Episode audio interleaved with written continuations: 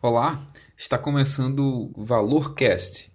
Aqui a gente vai falar sobre algumas dicas hoje de finanças pessoais é, para que você tenha algumas mudanças práticas na sua vida para fazer algo diferente.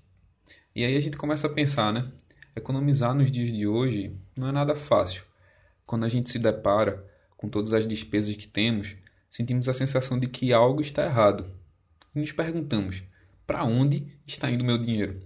Baseado nisso, queremos ajudar você com algumas dicas para que consiga responder aos seus questionamentos. A gente vai dar algumas informações aqui que lhe farão refletir sobre a sua vida financeira. Informação importante, por exemplo, é que 9 em cada 10 pessoas não sabem o que gastam durante o mês. Normalmente as pessoas endividadas, elas acreditam os problemas financeiros ao excesso de imprevistos. Essa realidade do brasileiro deixa claro que ele não tem uma perspectiva sobre o que está acontecendo. Isso é reforçado quando sabemos que 18% da renda do brasileiro é usada para pagamento de juros. E a partir daí a gente vai dar aqui algumas dicas.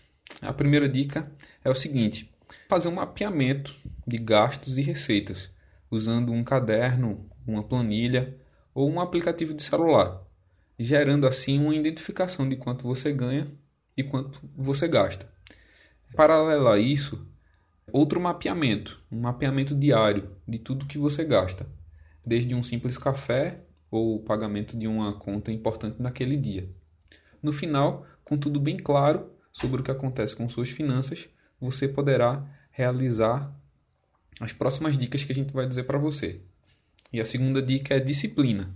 Depois de identificar a sua vida financeira, o que está acontecendo com você ou quais são os seus gastos, a gente precisa de disciplina para não gastar mais com aquelas coisas que você observa que não são mais necessárias. Essa é uma decisão muito pessoal, por isso requer uma análise bem realista das suas reais necessidades.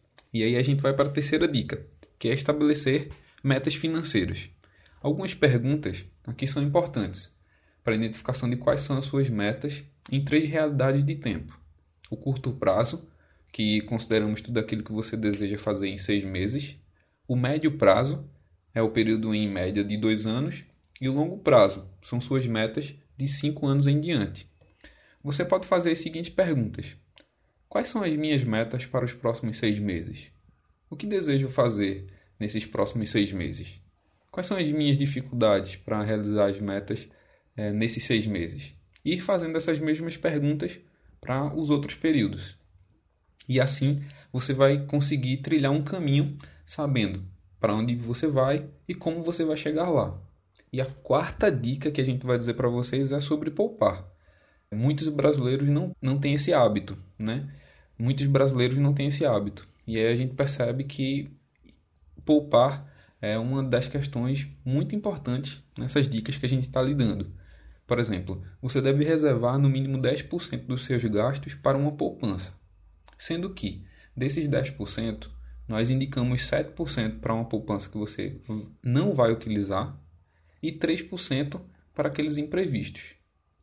Sabendo e olhando para tudo isso, a gente começa a perceber que qualquer sonho que temos requer muito sacrifício e também mudança de hábito.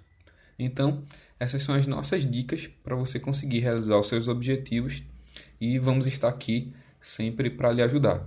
Se você tem alguma dúvida, alguma dica para a gente, gostaria que a gente falasse sobre algum tipo de assunto aqui no nosso podcast, manda uma mensagem para a gente.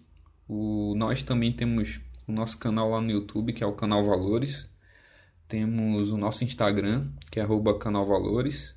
Nosso Twitter, arroba Canal Valores e a nossa página no Facebook, também Canal Valores. É, por alguma dessas mídias, você pode fazer perguntas para a gente. Se você tem algum assunto que a gente que queira que a gente fale na área financeira, na área é, de empreendedorismo, também a gente vai falar aqui sobre tecnologia. Você pode perguntar aí para a gente. Então é isso. Um grande abraço.